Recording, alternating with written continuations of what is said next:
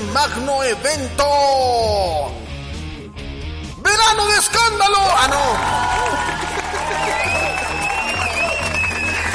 No puede ser verano de escándalo.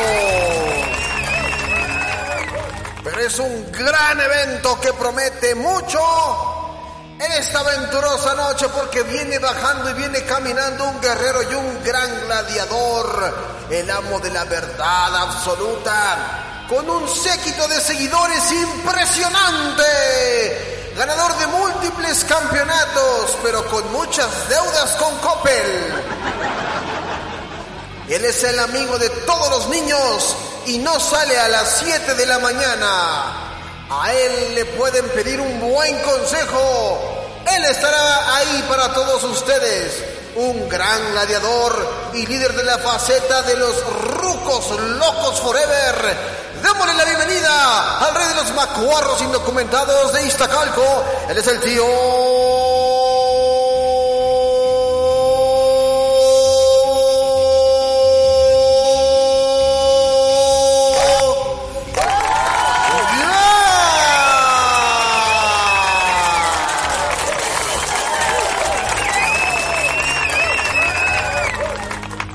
Macuarros y de codos cenizos. Espérate que falta mi presentación. Esta joven promesa ya está codeándose con los más grandes. Con ustedes, sea bienvenido este joven gladiador al Palacio de los Sueños. Fue vendedor de Payuca en Canadá. No necesita de nadie para triunfar. A punto están de iniciar épicas batallas. Buenos que serán a vencer o morir. Comenzar la emoción. Todo el mundo expectante. Llegó el día. No hay mañana. Todos están listos. Tranquilos, serenos, morenos. Así que, ¡comenzamos!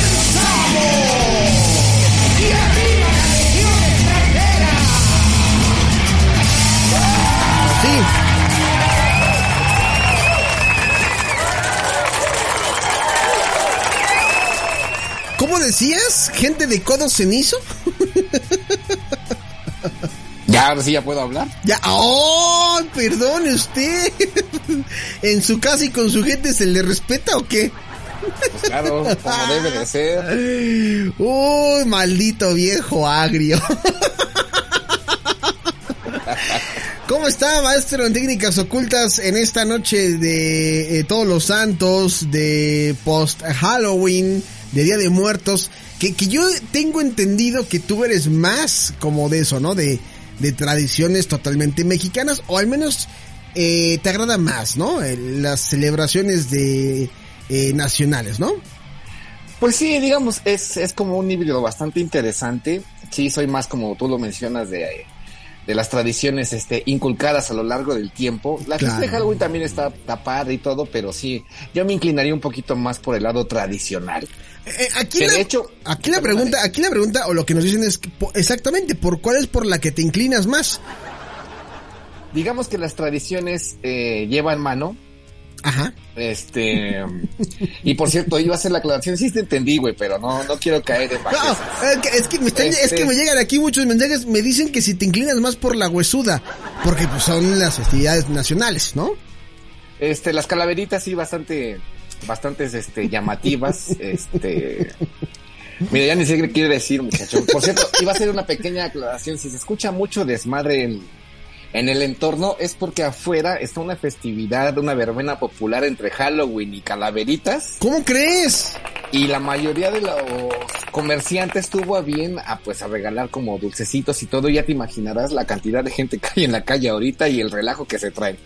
Yo, yo, yo sería de la idea de abrir tu puerta y gritar. ¡Antes que me apaguen el micrófono! ¡Siguen a su madre todos! No, no es la Ah, sí, ya, ya, ya de plano, así, ya. Para correrlos, ¿no? Porque ya es tarde, güey. O sea, ¿qué hacen ahorita? No, no, no, digo, pues déjalos, digo, los niños no van a la escuela en la mañana, pues están muy, muy divertidos con sus disfraces, muy variados, muy, este, muy emocionados recibiendo dulces. De hecho, mi sobrino ya llegó con una dotación bastante grande de, de dulces, galletas, hasta frituras creo que le dieron, pero ya se ve que por lo menos de aquí a dos semanas no vamos a ir a la tienda. Ah, oye, suena muy bien. Yo eh, únicamente traigo chicles en, en mi pantalón, ¿no? Para que me pregunten, ¿y ese paquetote?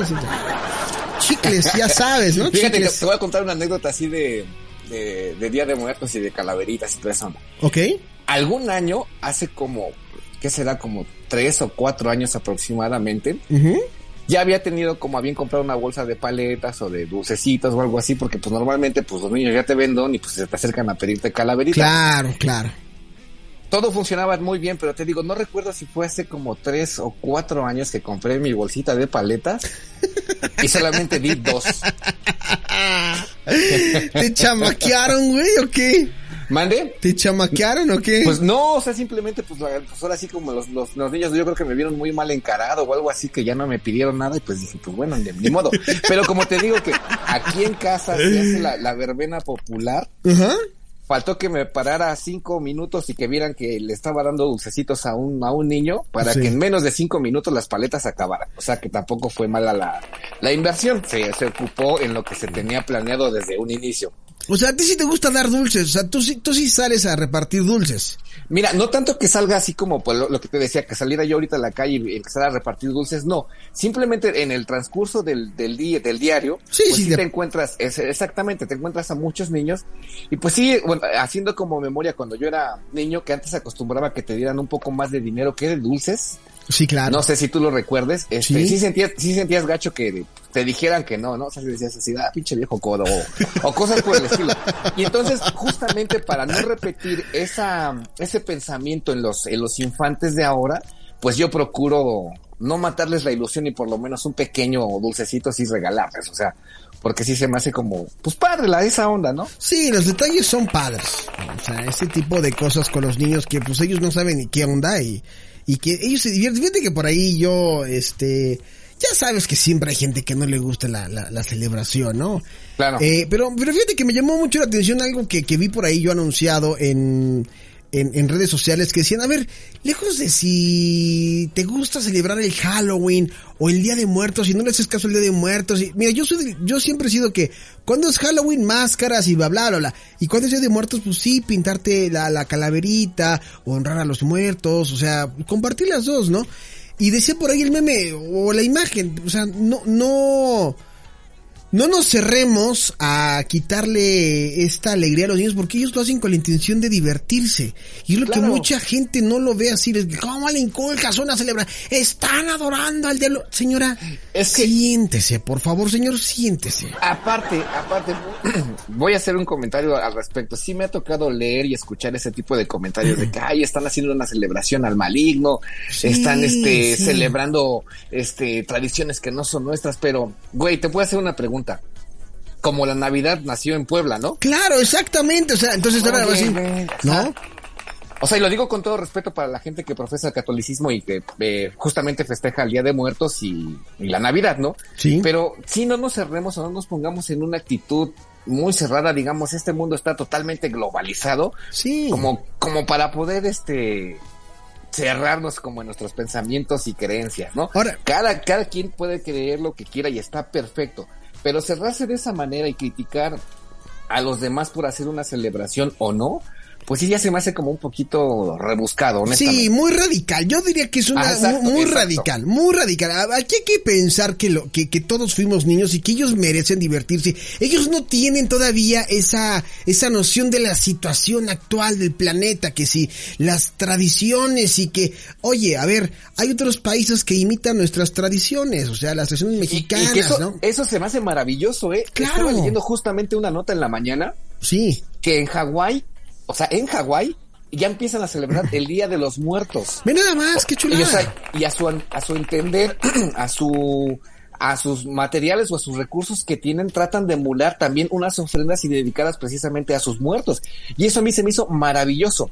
Claro. Creo que esto tiene mucho que ver con el boom que tuvo la película de Coco de Disney. Sí, sí, sí. Obviamente te digo, tuvo que ver mucho a nivel global, pero a mí honestamente se me hace un algo muy muy padre porque eh, están celebrando una tradición que está en estas tierras desde antes de la conquista o del descubrimiento, según como lo veas tú, le- del lado de la historia que lo veas. Sí, sí, Pero sí. a mí se me hace sumamente, sumamente hermoso, y lo digo en, en el mejor sentido de la palabra y de la mejor manera, que otros países, otras culturas arropen nuestra cultura, nuestra tradición y se me hace bastante padre. Fíjate, te voy a comentar, el sábado tuve oportunidad de irme a dar un rol ahí al centro para ver el desfile de las calaveras ¿Sí?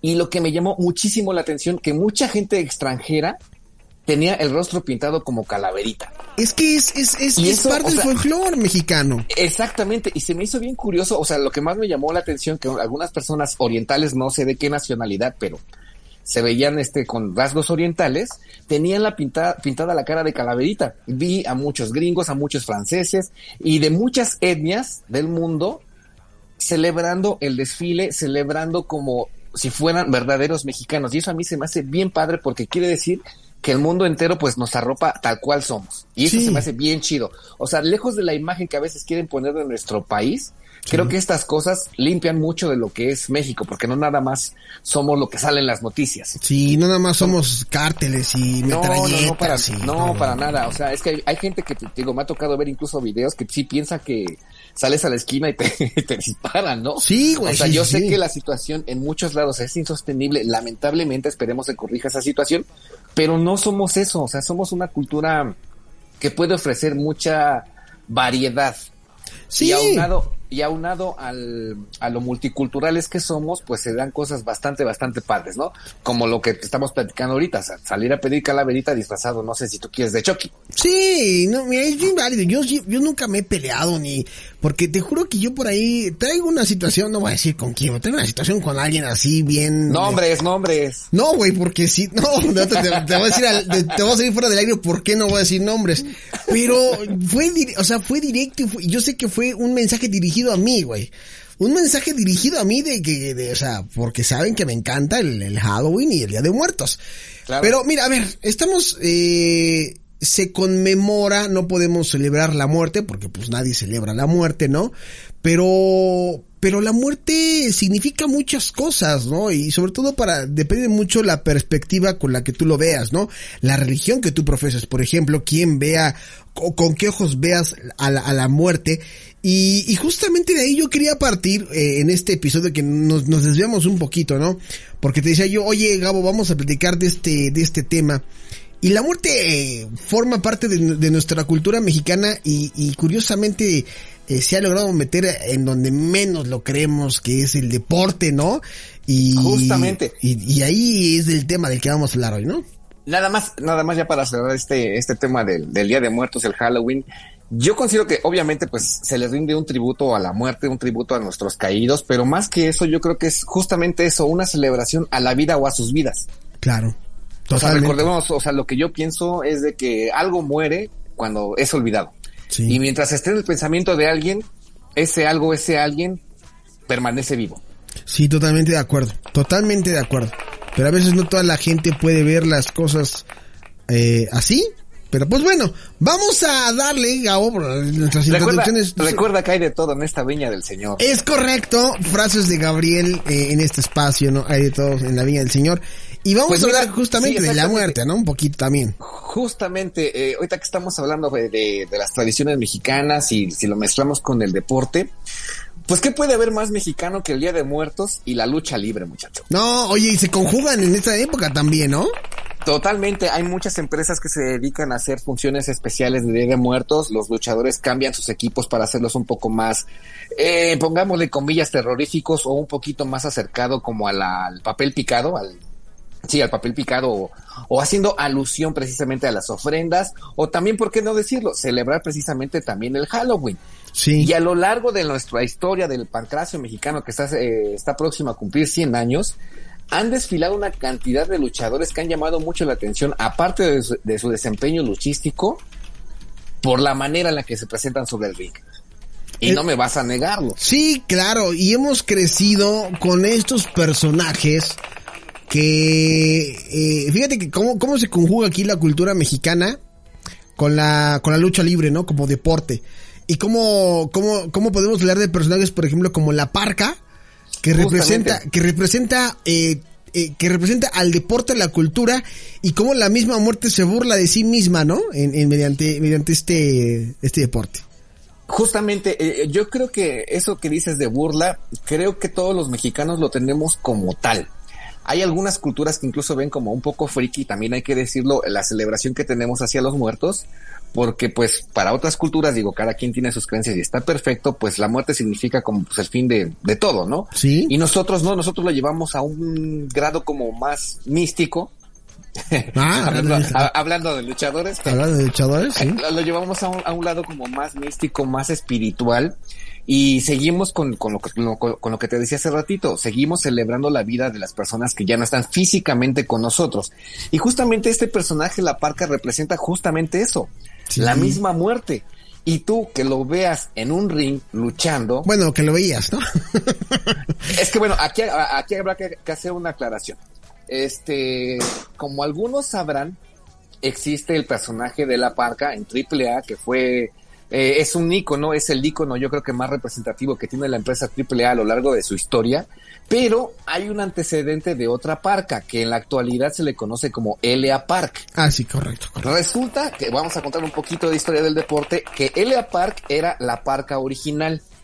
Pero les digamos que le salió chambita allá por los United States. Sí. Y se fue con mucho gusto, pero se le olvidó registrar el nombre. Uy, Y a veces ciertas empresas, a veces ciertos promotores, pues ven la oportunidad y ven, obviamente, que si es un producto que te va a mover la taquilla, pues aprovechó como ese pequeño descuido y readaptó el personaje a la parca que bailaba el thriller y que creo que muchos crecimos viendo los domingos las luchas libres narradas por Arturo Rivera y Alfonso Morales. Claro. Y el, y el buen Magadán, este, ese luchador, esa parca, pues lamentablemente, pues ya perdió, eh, pues perdió la vida, ¿no? Sí, ya, o sea, ahora sí que la huesuda se llevó a la huesuda. Sí, exactamente. Y es, es un personaje muy, muy querido dentro de la lucha mexicana. Yo me atrevería a decir que es de las máscaras más representativas que tiene México a nivel mundial.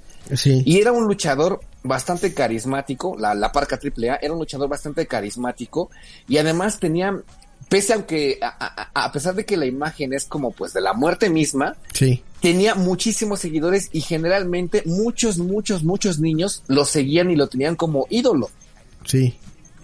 O sea, y es un luchador que pues este pues alcanzó niveles pues de pues de estelar. Insisto en lo mismo, en la última última triplemanía había algunos aspectos y le rendían justamente un homenaje más a este luchador porque se convirtió pues te digo, yo me atrevo a decirlo que en el ícono representativo de la empresa AAA. No sé si, tú estés de acuerdo con esta situación. Sí, completamente de acuerdo. Eh, la parca, la parca triple A, que la, que la que estás comentando tú Que representó. de hecho, digo, digo, ya se vale, digo, ya, ya murió el- el- la persona, pues el personaje de una u otra forma, pues ha estado en pausa porque hay, hay uno de esos hijos, creo que quiere retomar como la idea. Eh, ahorita platicamos también de eso. Este personaje llevaba por nombre Jesús Alfonso Escobosa. Sí. De hecho, yo tengo una fotografía con él y te- creo que ya conté la anécdota alguna vez al aire acá, que en alguna, en alguna de las chambitas que tuve en mi, en mi adolescencia, este, tuve a bien hasta de, digamos que de staff, Sí. en una función de lucha libre, y yo hasta cierto punto molestando a este personaje, a la parca, este, insistiendo en que me volteara un perro, un pirrotazo, un, un golpe de lucha libre, a lo cual me lo concedió. y también me concedió una fotografía, que fue algo también como bastante, bastante padre, pues. Yo ya vi la fotografía y es el Gabo en versión eh, Gabo Gabo Fitness. Teen- Teenager. Sí, Gabo Teenager, efectivamente. Sí, sí, cómo no.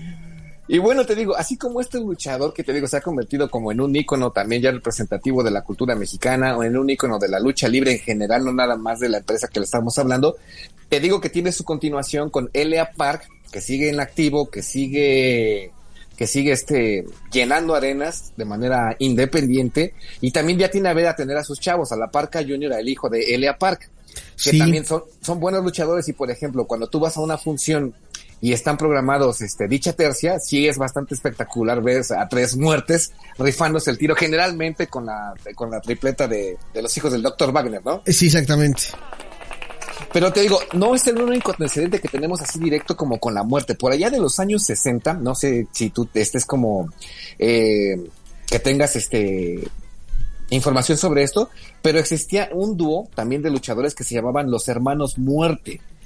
Los hermanos muerte, me, sí creo que sí lo- los, los, los, los ubico, ¿eh? Más o menos. Ok, bueno, estos luchadores se convirtieron, tuvieron cierta fama allá en los años 60, se convirtieron en ídolos de la Arena Coliseo. Recordemos que para ese entonces la Arena México todavía estaba como en, como digamos que en, en desarrollo. Sí. Pero en la, en la Arena Coliseo, que era, por ejemplo, como el, el recinto particular para ver luchas en ese tiempo, ellos se convirtieron en un, digamos que en un dúo bastante, bastante interesante. Y de hecho sus máscaras, si tienen la oportunidad de googlearlos o las recuerdan, son como, sí parecen como calaveritas de azúcar. Ajá. Como las que acostumbramos poner en esa temporada, ¿no? Exactamente, y ellos tenían una frase como, digamos que célebre, cuando ganaban alguna, alguna batalla, ellos decían que seguían recolectando almas, cosa que se me hace bastante chido porque pues ahí juegas mucho con el personaje, lo que representas, y lo que a final de cuentas la muerte pues es lo que se lleva, ¿no? Se lleva Sí. tu alma, y lo, es lo que ellos hacían mucho ahí en, este, en la Arena Coliseo, ahí en Perú 77. Exactamente. Efecti- Oye, qué buena memoria la tuya, ¿eh? Pues más o menos, muchacho, mi papá compraba mucho el Box y Lucha, no sé si te acuerdas de esa revista azulita, cuando todavía era de como de papel periódico. ¿La de Superluchas o cuál? No, así se llamaba, Box y Lucha. Ah, sí, la- claro, box y la- lucha, claro, no, sí, sí, La sí. hacían, la hacían a tinta azul. Sí, sí, Si sí, no mal- claro. si no mal recuerdo. Bueno, ahí venían muchas historias así de, de luchadores del pasado que a mí me gustaba de, de niño y adolescente leer esas historias. Sí, oye, es que, es que sí se han inspirado muchos personajes de terror eh, en la lucha libre. O sea, podríamos mencionar muchísimos que tienen que ver con, pues, con la muerte, con el diablo, eh, con los espíritus, con los espectros, con, la, Y de con hecho- los zombies, ¿no? Y de hecho, por ejemplo, ahorita que dices así como de espíritus y espectros, y ahorita, ahorita vamos a hablar que es algo muy particular, los espectros. Tú recuerdas que eh, la parca, quien falleció, eh, tenía como un personaje antecedente a la parca. Antes de que le dieran el personaje de la parca, tenía otro personaje que también tenía que ver con algo así como de, digamos como de mello, como diría Sí. Carlitos Espejel. De momia, Exactamente, Caris la momia. Sí. Digamos que su primer este personaje luchístico importante, entrecomillado, fue precisamente con Caris la momia. Es correcto, es correcto. Pero hay un antecedente todavía más antiguo a eso. Ese nombre ya se ocupaba en los años 50, Caris la momia. Ajá. Y que era un luchador que también llegó a tener cierto éxito, este, pues digamos que dentro de los aficionados al pancracio, pero se retomó la idea justamente con, con este, con el que era la parca a retomar el nombre de Caris la momia.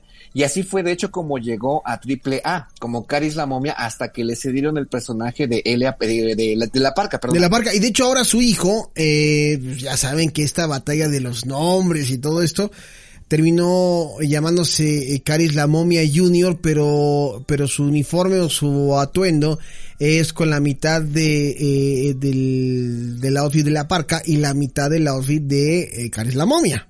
Es exactamente. De hecho, en alguna entrevista que escuché de, de- del hijo de la parca, él decía que quería formarse hasta cierto punto, lo, pulirse lo más posible a nivel profesional, a nivel luchístico, Sí. para poder utilizar el nombre de la parca junior o el hijo de la parca. Cosa que se me hace, de aparte de respeto, se me hace muy, muy, muy chido de su parte porque digamos que sigue emulando los pasos de su padre, ¿no? Empezando con el personaje que su papá empezó Sí. y siguiendo la, la tradición con el personaje que lo convirtió como en un luchador súper exitoso a nivel mundial. Oye, imagínate que yo la verdad es que siempre estoy del lado del, de los hijos legítimos, de, de los hijos legítimos de, de, de, de estos luchadores, ¿no?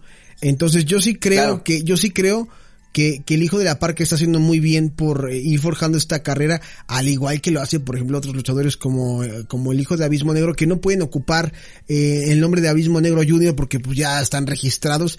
Pero yo sí soy de la idea que, que se apoyen a todos estos juniors, porque imagínate que de repente revivieran a todos estos juniors de, de monstruos, ¿no? O sea, tenemos al Espectro Junior, pero pues puede haber el hijo del Espectro Junior, o no sé cómo llamarlos, ¿no?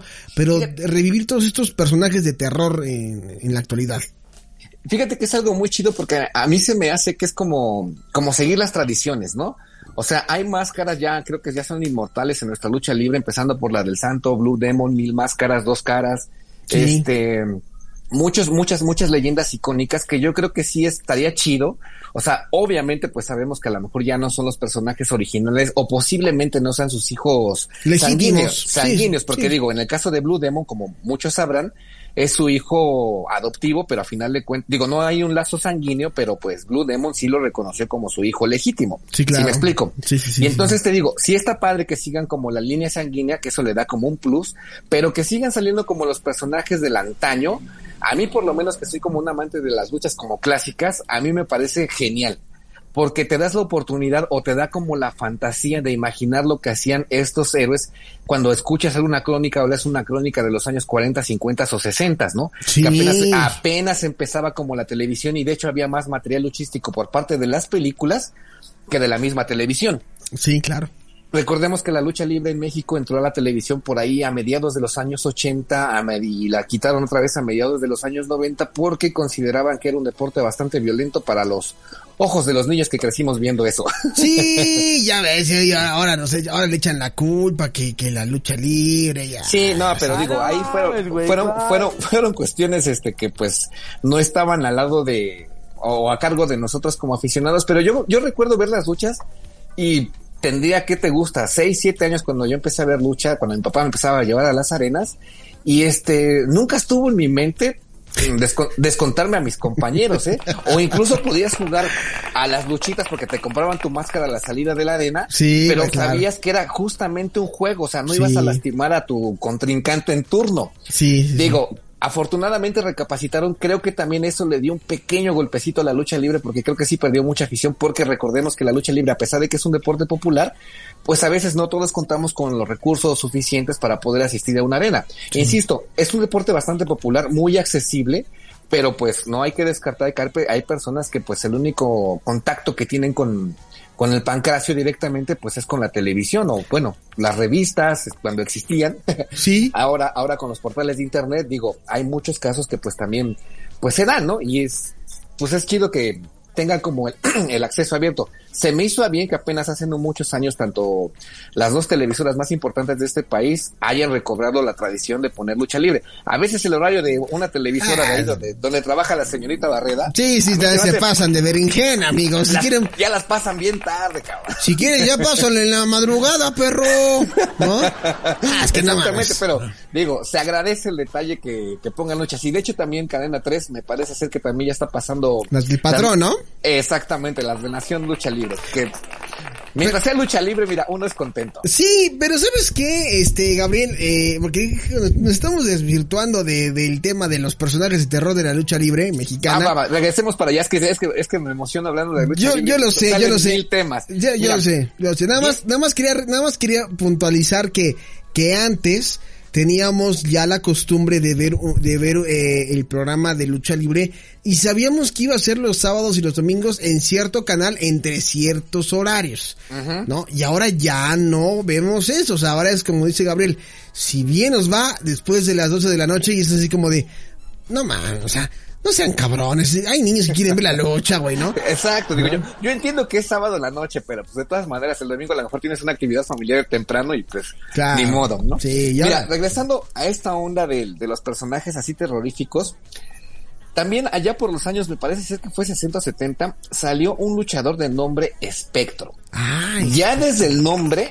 creo que era como de llamar mucho la atención, ¿no? Sí. El espectro, que era un luchador, para quienes lo recuerden, eh, que se vestía de verde, color verde, con una máscara a manera también como de un, pues sí, como de un ser como en descomposición, llamémoslo así, un espectro a final de cuentas. ¿Sí? Este, y era un luchador que pues tenía bastante, bastante éxito luchístico, tenía una manera muy peculiar de desarrollar sus luchas. Además, creo que todas las, este, las luchas de apuestas que hizo, por lo menos de máscara contra máscara y máscara contra cabella, no perdió ninguna. Él oficialmente no perdió su máscara. Él se tuvo que retirar de la lucha libre debido a una lesión en la espalda. Tú sabes que son lesiones que hasta cierto punto Claro. en los luchadores y por esa razón ya no pudo seguir su carrera. Y entonces él se tuvo que, a final de cuentas, desenmascarar y es un personaje que llevaba por nombre Antonio Hernández Arriaga, que es el primer espectro original. Es lo que te iba a decir, porque es que, híjole, yo ahí en el tema de los espectros sí ando bien perdido, güey. No sé Es que cuántos ha hay. Exactamente, ha habido varios espectros. Creo que este nombre le pertenece a una empresa en particular de lucha libre. Ah. Pero resulta que, por ejemplo, sus hijos intentaron este emular su su legado y empezaron a salir el espectro 1, espectro 2 y espectro junior, ¿no? Pero al que mejor le fue fue uno que continuó como el hijo del espectro. Directamente no era su hijo, pero sí era su sobrino. Y es un personaje fundamental y piedra angular, yo creo que en la lucha libre mexicana. Todo el mundo lo conoce, ya no está entre nosotros, pero todo el mundo conoce el nombre de Antonio Peña. Ah, claro, claro. Que él justamente fue el que personificó al Espectro Junior a finales de los ochentas y en los años 90. Que, por ejemplo, como muchos sabemos, eh, Antonio Peña era pues un visionario como del espectáculo y el deporte, digo, tan solo ahí tenemos de, de, resultado a AAA, pero él tenía a bien, por ejemplo, que las entradas que hacía el espectro, yo recuerdo cuando era niño y vi en alguna ocasión su entrada ahí en la Arena México, llegaba en un ataúd, güey. Sí, sí, sí, claro. Ahorita, de hecho, yo estoy viendo un video eh, donde hay una, que, o sea, obviamente no es él, pero hacer una entrada eh, con un ataúd, qué, qué curioso, ¿no? Justa, justamente te digo, Antonio Peña fue el como el creador de esta, este concepto, porque al final de cuentas es un concepto, y de hecho, por ejemplo, que no le quiero romper este, el corazón a los eh, fanáticos de la WWE o WF o como se haga llamar el wrestling gabacho, pero antes, antes del Undertaker, nosotros ya teníamos a nuestro espectro y llegaban a ataúd y cuando lo abrían no se paraba de un solo golpe, pero sí salía pues, pues a luchar de esa manera. Además tenía una característica bien particular. No quiero decir mentiras, pero creo que es el único luchador que daba sus luchas descalzo. Ah, no mames, güey. No, no ocupaban, no ocupaba ningún tipo de protección. Que eso es también algo novedoso, o sea. Bastante novedoso y bastante peligroso, güey. Peligroso, porque... porque... sí, es que, que te pisen el, que te pisen el Juanete, güey, imagínate. ¿eh? Deja del Juanete, además digo, mucha gente piensa que los rines están acolchonados, para nada, no, es, no, es no. la madera cubierta Sí. de a lo mejor de un pedacito de foamy y es la lona con la que ponen los tacos la barbacoa los domingos. Eso es todo lo que tiene de paréntesis protección. Cabrón de güey. Es que, es que te digo, porque al final de cuentas la bota pues te da un agarre Sí, principalmente sí, sí. en los tobillos para precisamente no torcerte el pie o no lastimarte o como bien dices tú, un pisotón, igual y no de un compañero luchístico, igual hasta por de, una, de un aficionado que no se fijó y no pisó bien y te anda pisando ahí el juanete y pues no, Sí. no está padre. Esta una de los espectros continúa, ya no sé bien cómo este legado porque ha habido varios, el último espectro junior que yo vi fue uno apenas en la arena Naucalpan, que está haciendo creo que bastante bien las cosas, pero te digo, así como esos personajes, hay personajes bien, bien enigmáticos.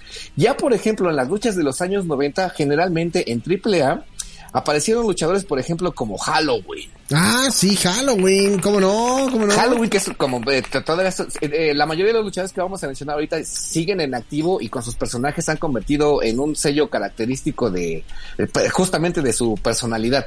En alguna ocasión me tocó ver a Halloween sin, sin su pintura, güey. Híjole, yo sé, yo sé que soy, yo, yo no soy una persona muy agraciada.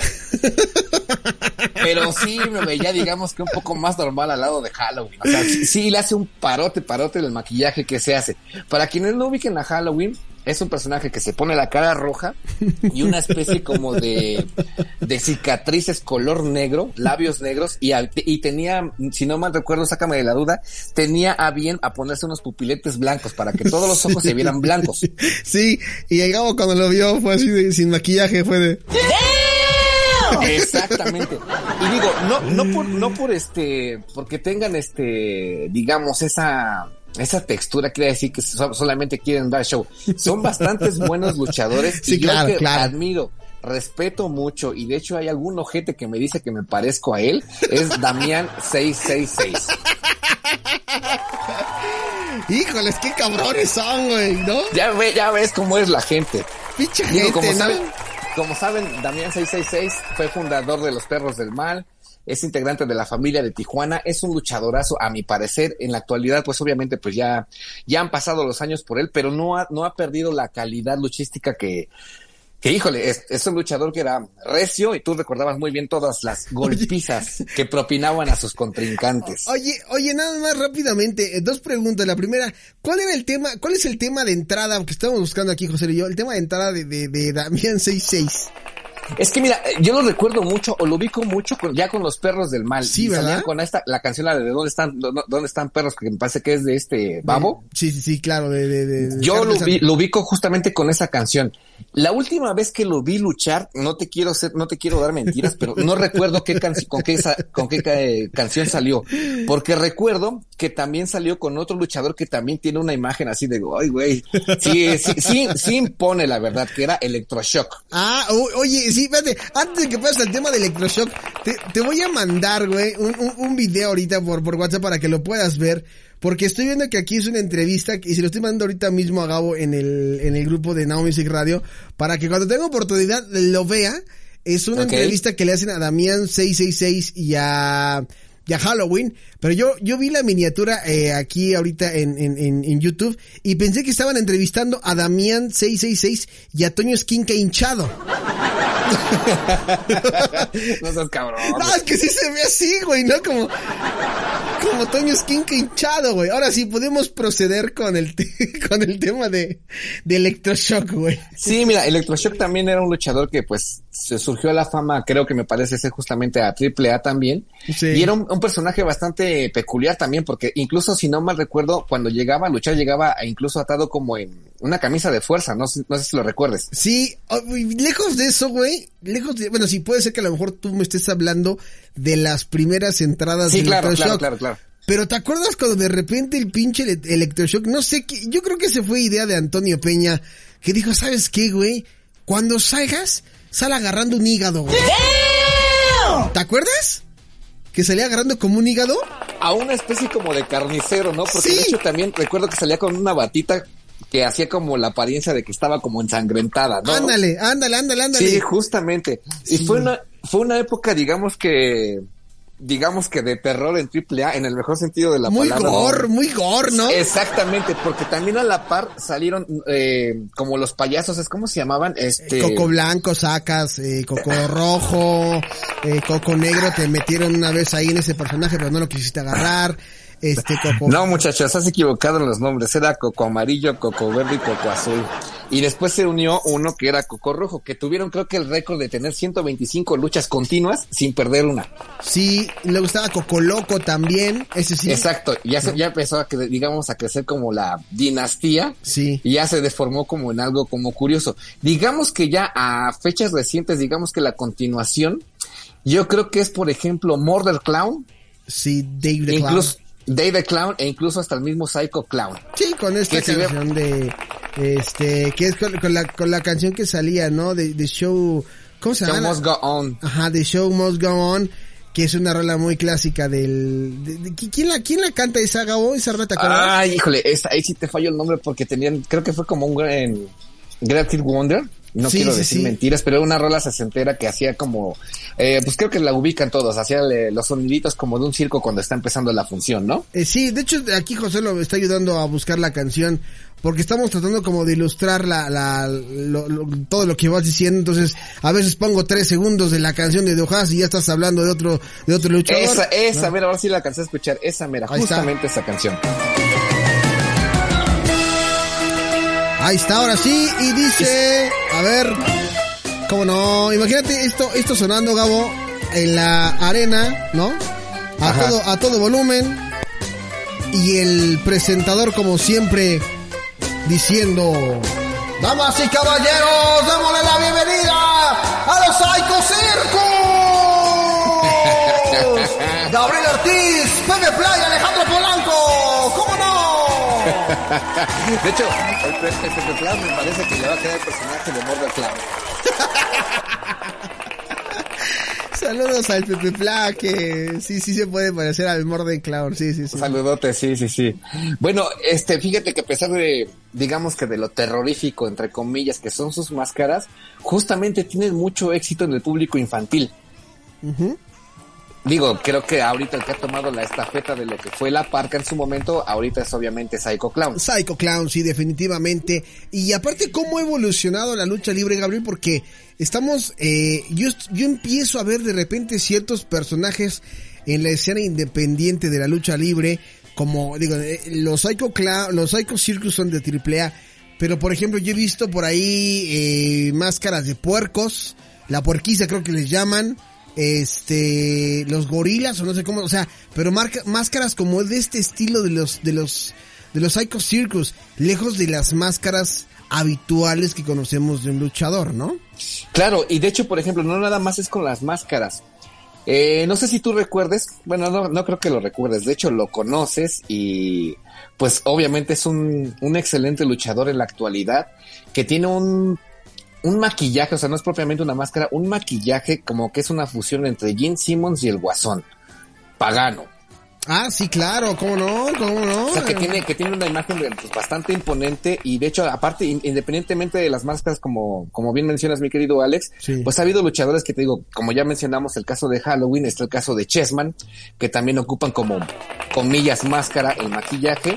Y también tenemos, por ejemplo, no sé si tú llegaste a topar a Demus, Demus. que era Demus, ajá, eh, que luchaba antes como, como mi estrella y era el, el mini Damián 666. Y ah, creo ya, que sí, sí, sí, ya sé cuál dices tú, sí, sí, sí, claro, claro. que es un luchador bastante, bastante aguerrido, eh, la verdad, yo Sí. no me lo quisiera encontrar a las 12 de la noche en la, la calle, créeme que no. Y de hecho ya tiene su personaje propio que se llama Demus y, y, pues también tienen un, un, digamos que una característica así como de que, ah, pues llama la atención, te puede asustar. Él y junto con su hermano Akuma. Sí, oye, ¿son, son los que luego están como medio apadrinados por Damián 666?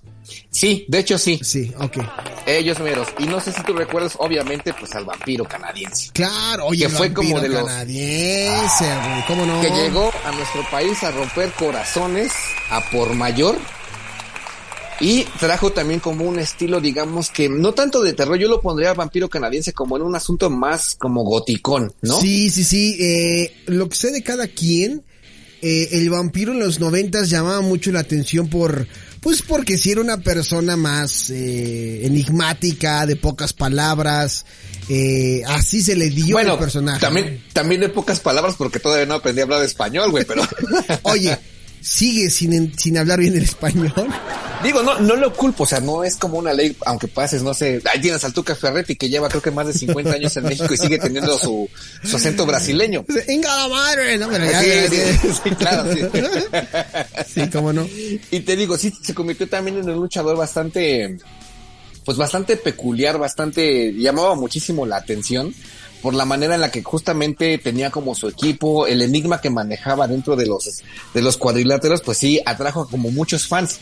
En la actualidad creo que alguna vez dijo que ya se había retirado y no hace mucho creo que lo vi anunciado en una, no sé si era lucha de exhibición o si iba a ser, iba a ser como función normal. De Pero- gabacho, ¿no? Ajá, pero vi que todavía, todavía ya anda aventándose sus caídas en, en los rines del mundo. Ah, eso dice, ¿verdad? Me le hace la jalada, o sea, le, le encanta que le peguen y así, pero él no, ya no lo vemos pelear como antes, eh, pues porque ya son de la rodada de Conan, de cibernético, y digo, o sea, si, si habláramos de luchadores, creo que el único de su época que se mantiene cibernético, que sigue peleando, de ahí en fuera, Justamente. Conan Y y, de- y Vampiro. Exacto, y justamente, por ejemplo, Cibernético también era un luchador que tenía una imagen bastante, eh, pues digamos, terrorífica sin de llevarlo como al terror total. Sí. O sea, digo, tú, tú mejor que nadie conoces la trayectoria de este señor, Sí. que ha sido, que tiene, creo que, si no me falla la memoria, tiene él el récord de tener todos los campeonatos de peso completo de todas las empresas habidas y por haber en este país, ¿eh? Sí, sí, sí, sí, sí. Creo que, creo que es el único luchador mexicano en la historia de tener el campeonato, ya sea nacional o mundial, de peso completo de la empresa que me digas, ¿eh? Sí, oye, este, este luchador, digo, para los que no lo saben, ¿no? Yo soy, este, fiel seguidor, es- es- o sea, luchador nacional para mí sería cibernético, ¿no? Para Gabriel, no sé actualmente cuál sea, porque ya, ya le perdí el hilo de, de- del luchador que él seguía, pero para mí es cibernético, sin lugar a dudas. Y también en su momento un luchador muy marcado y que representaba a este personaje como de mitad, mitad hombre y mitad, mitad robot, ¿no? Exactamente, y te digo, creo que lo, lo llevó bastante bien, porque además recordemos este que, pues sí tenía un físico bastante este imponente en la década de los 90. Digo, no es que ahorita no que esté mal y mucho menos, pero digamos que en ese entonces, cuando estaba en plenitud, sí imponía y bastante. Este, como ya les mencionábamos, ha sido campeón eh, completo prácticamente de todas las empresas en las que ha estado. Y, por ejemplo, yo creo que él, a partir de él empezaron a salir luchadores más o menos con ese estilacho. ¿A qué estilacho me refiero? A de que ya empezaban a cuidar, por ejemplo, como las formas físicas. Sí. Que incluso ya llegaban a padecer fisicoculturistas más que luchadores. Porque nosotros teníamos, digo, tú lo mencionas a manera de broma, teníamos como más la, la imagen de, como de señor panzón, Sí, enmascarado, sí. ¿no? Yo siempre digo que es el pinche chicharro, la neta. Y a partir yo creo que de luchadores, por ejemplo, como Cibernético o como, no sé si recuerdas que también tenía una máscara muy diabólica, el famoso Gronda. Uy, sí, Gronda, güey. ¿Cómo no? Cuando salió la primera vez Gronda, sí fue imponente, amigo. Sí, de hecho sí, yo me acuerdo que, ¿qué te gusta que íbamos? Como a finales de la primaria, Sí. cuando debutó Gronda, Sí, que sí sí, fue como la sensación justamente por lo impresionante de su físico, por lo trabajado que estaba su físico. Sí. Pero lamentablemente, o sea, el físico no lo es todo. Posiblemente Gronda, el original, este, se dedicaba al fisicoculturismo y pensó que la lucha libre iba a ser fácil y pues resulta que no. No, a las no. primeras luchas se partió la pierna. Sí, güey. Porque intentaba como dar un- unos giros que pues no eran tan fáciles de dar dado su peso, ¿no? Entonces, Exactamente. Y hay que recordar que, por ejemplo, ahorita Alex y yo nos estamos burlando de que los luchadores, este, panzones, pero tienes, tienes que tener una preparación física de mínimo de 3 a 5 años ya haciendo lucha libre antes de subirte a un ring. sí.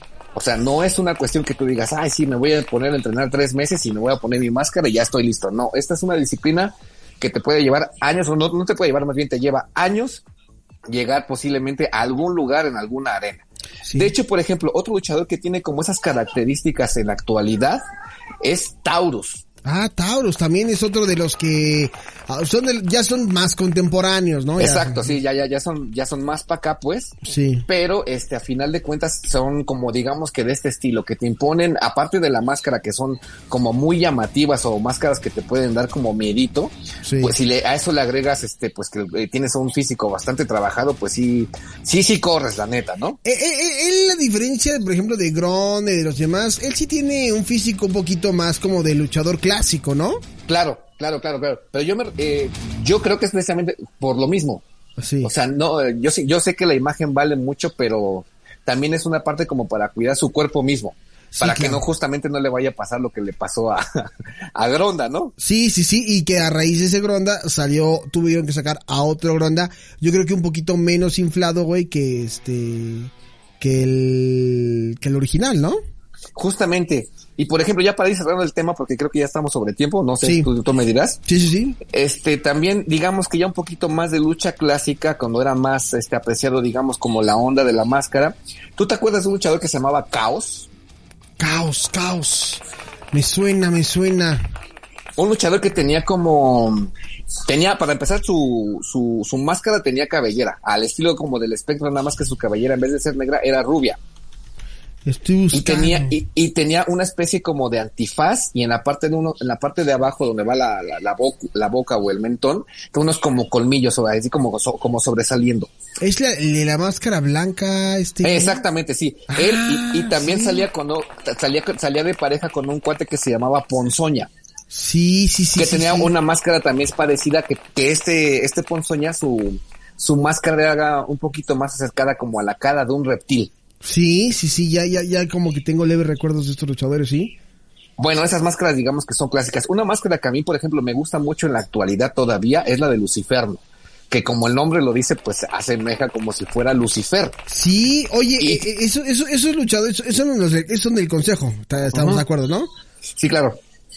Lo que sea, lo que sea de cada quien, las máscaras de Averno, Mephisto y Festo, en el caso de, de ellos, híjole, qué, qué máscaras tan más bonitas, ¿eh?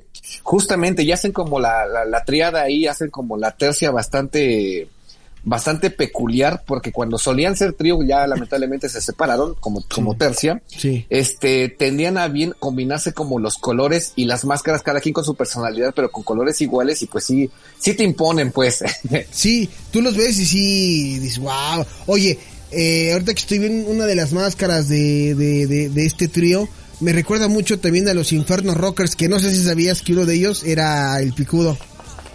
El picudo, cómo no, cómo olvidarlo con esa característica de Jim Simmons, ¿no? Oye, eh, siempre hemos dicho en este espacio que, que nos hace falta reunirnos, Gabriel, o sea, este, tú, Pepe, Adri y yo, y tenemos que maquillarnos de los, de los vatos locos, güey. Los vatos locos forever. Yo quiero ser el picudo. Eh, Gabo, Gabo evidentemente porque le da más como eh, ese, pues ese parecido, ¿no? A, a- a- al outfit de, de, de Gene Simmons. Bueno, en este caso, del picudo, ¿no?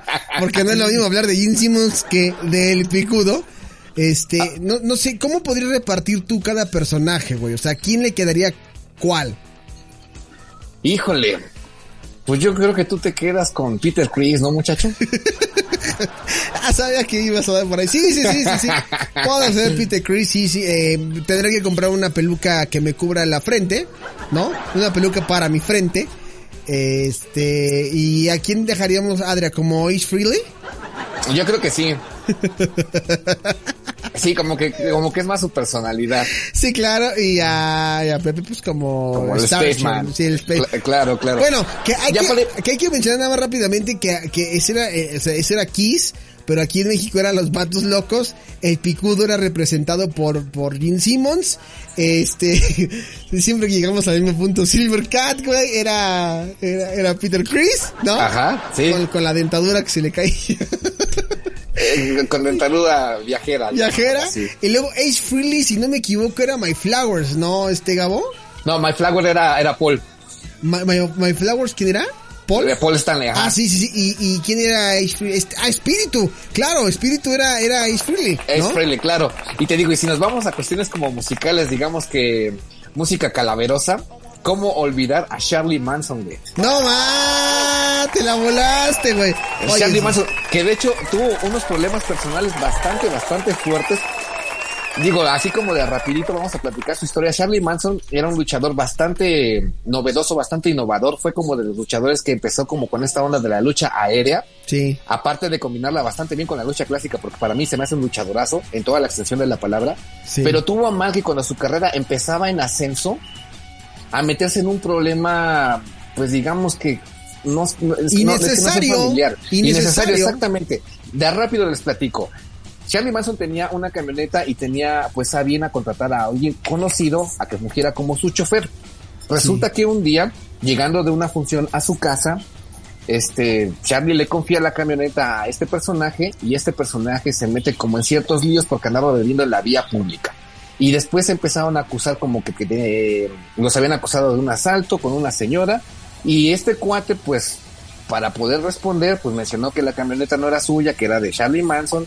Le hablan a Charlie Manson en la delegación y lo detienen a él y a él lo empiezan a acusar de que él había sido el que había había hurtado las cosas a una señora, cosa que jamás fue cierto. Lamentablemente cayó en, la, en prisión Sí. algún tiempecito, perdió como digamos que obviamente su fama, perdió cierta condición. Afortunadamente regresó y regresó bastante bien, pero ya no puede luchar con el nombre de Charlie Manson porque ese nombre le pertenece a una empresa. Ah, Entonces, digamos que todos los que conocemos de lucha libre, pues le seguimos diciendo Charlie Manson, pero él ahora se hace llamar Charlie Rockstar. Y para que se den como una idea, él se pintaba la cara y, y parecía a Marilyn Manson. Efectivamente. Oye, De- me- se me antoja que ahora, se me antoja, perdón, Gabo, se me antoja que ahora ya tu nueva presentación ya sea este Gabo Gabo Manson, Gabo Rockstar. y de hecho, por ejemplo, hay una anécdota bien chistosa que el otro día escuché justamente con una entrevista con Charlie Manson. Sí. Él decía que ya mucha gente le había mostrado al verdadero Marilyn Manson videos de él luchando. Y a Marilyn Manson le llamó como la atención que dijo, órale, pues qué chido, ¿no? Que un güey se, se atavie como de, de las formas que yo ocupo Sí. y que él ocupe para la lucha libre. Desconozco si Marilyn Manson sea un aficionado o no a la lucha libre, pero por lo menos lo que le mostraron le llamó la atención. Y de hecho Marilyn Manson pidió conocer a Charlie Manson. Lamentablemente este encuentro no se pudo dar justamente por los problemas legales con los que estaba Charlie Manson. Digo, Marilyn Manson no iba, no, no iba a ir al tanque a visitarlo, ¿verdad? Sí, no, no, no. Pero, pero, pero yo tengo entendido que cuando quisieron promover, eh, si no me equivoco, Mechanical Animals o eh, Antichrist Superstar, él, Sí. él quería como darle eh, difusión al disco en México y que no sabía cómo hasta que curiosamente le dijeron, oye, es que hay un güey que, que- que- que lucha como tú, que se llama este Charlie Manson Ajá, y que él quería él quería que Charlie Manson eh, promoviera el disco. Pero pues bueno estaba en triple A. ¿tú crees que le iban a dejar? Exacto, o sea, era un poco complicado. De hecho, hay como dato cultural, Charlie Manson y Electroshock son hermanos. Sí, efectivamente. Son carnales y... Sí, hermanos de sangre, o sea, son de hermanos. Hermanos de sangre se pelean, se odian en el ring, pero son hermanos. Ah, una relación normal de, de hermanos, ¿no? Ah, Sí, claro. De hecho, me acuerdo que alguna vez, bueno, triple A siendo triple A. Exactamente, triple A sido triple A. Hicieron, hicieron un mano a mano entre Charlie Manson y Electroshock porque tenían ahí un pique de, pues sí, ya, ya se traían entrados, pues. Se andaba metiendo ahí la, la, la, la cuñada y o sea. Exacto, exacto, exacto. Y me acuerdo que esa lucha la llegó a parar la mamá de ambos, cabrón. Y a los dos, a los dos me los tundió. Sí, güey. triple A, siendo Sí, triple A. exactamente, siendo triple A. Ya para ir terminando así con este caso, yo creo que de las máscaras más terroríficas y de los luchadores así como de terror, que yo recuerdo de niño que a mí honestamente se me, sí me sacaban un susto, uno era el espectro porque te digo, la manera en la que se presentaba con una música bastante lúgubre, ver el ataúd y luego ver una especie como de monjes con velas, o sea, a mí de niño sí me impactaba mucho. Recuerdo también un luchador que me, no era tan espectacular su entrada, pero sí me intrigaba mucho su, su equipo. ¿Tú te acuerdas de The Killer? Eh, que estuvo, o sea, estamos hablando de The Killer hace, hace 10 años un poquito menos. Mm, Yo creo que 10 años más, muchacho. Era un luchador que se vestía como de látex, así como de, de bondage. A ver, ¿quién, José lo... El Killer era un luchador gabacho que vino a hacer temporada acá en México y su personaje que utilizó era The Killer. Era, se vestía totalmente de negro, de hecho usaba guantes negros y la máscara también era como de, como de cuero. Ah, sí, claro. Y que tenía un cierre en la boca y en los ojos. Bueno, sí, sí, sí, que como, como una onda de esos que le encantan a, a- no voy a decir a quién, porque si no, ya, se iba, ya se iba a salir a quién, pero saludos, que te recuperes pronto, ya te queremos, te das cuenta en el programa. Y uno, y uno que sí de, uno que sí de morro. Sigamos con el tema, muchacho. No, no, no, no, no nos metamos en problemas innecesarios. ¡Ay, saludos! Ya. Yo creo que uno de los más terroríficos también. ¿Tú te acuerdas de un güey que se llamaba Letterface? Oh, Leatherface, ¿cómo no? Tuvimos nuestro propio Leatherface en, en triple A, güey, ¿cómo no? Claro, claro, que salía incluso con su... Con su motosierra, con su motosierra y toda la cosa.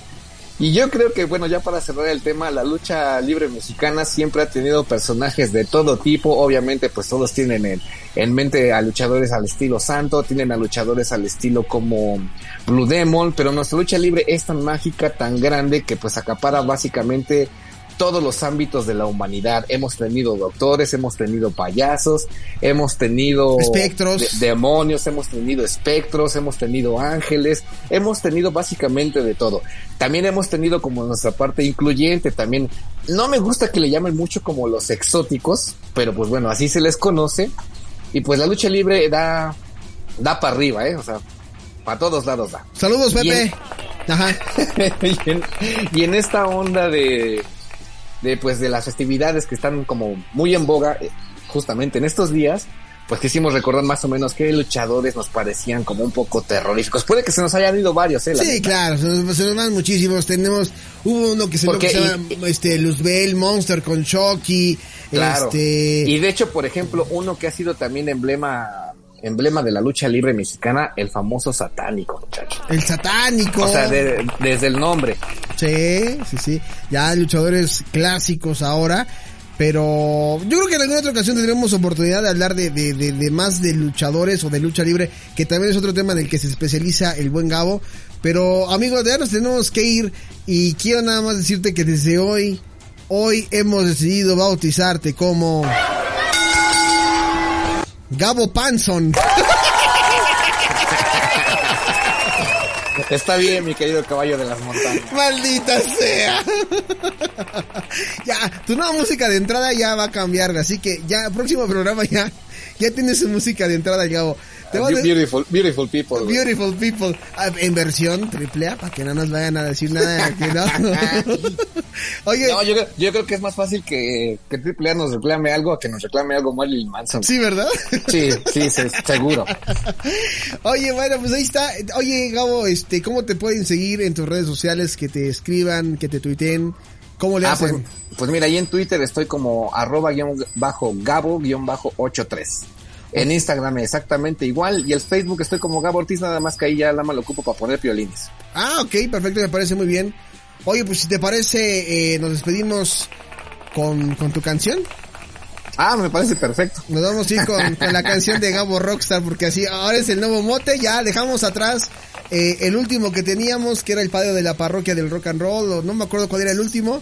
Pero ahora va a ser, eh, este, ya, dejas, dejas a un lado la facción de los Rucos Locos Forever para ahora ser, caminar tú solo, como, como Gabo Rockstar, ¿va?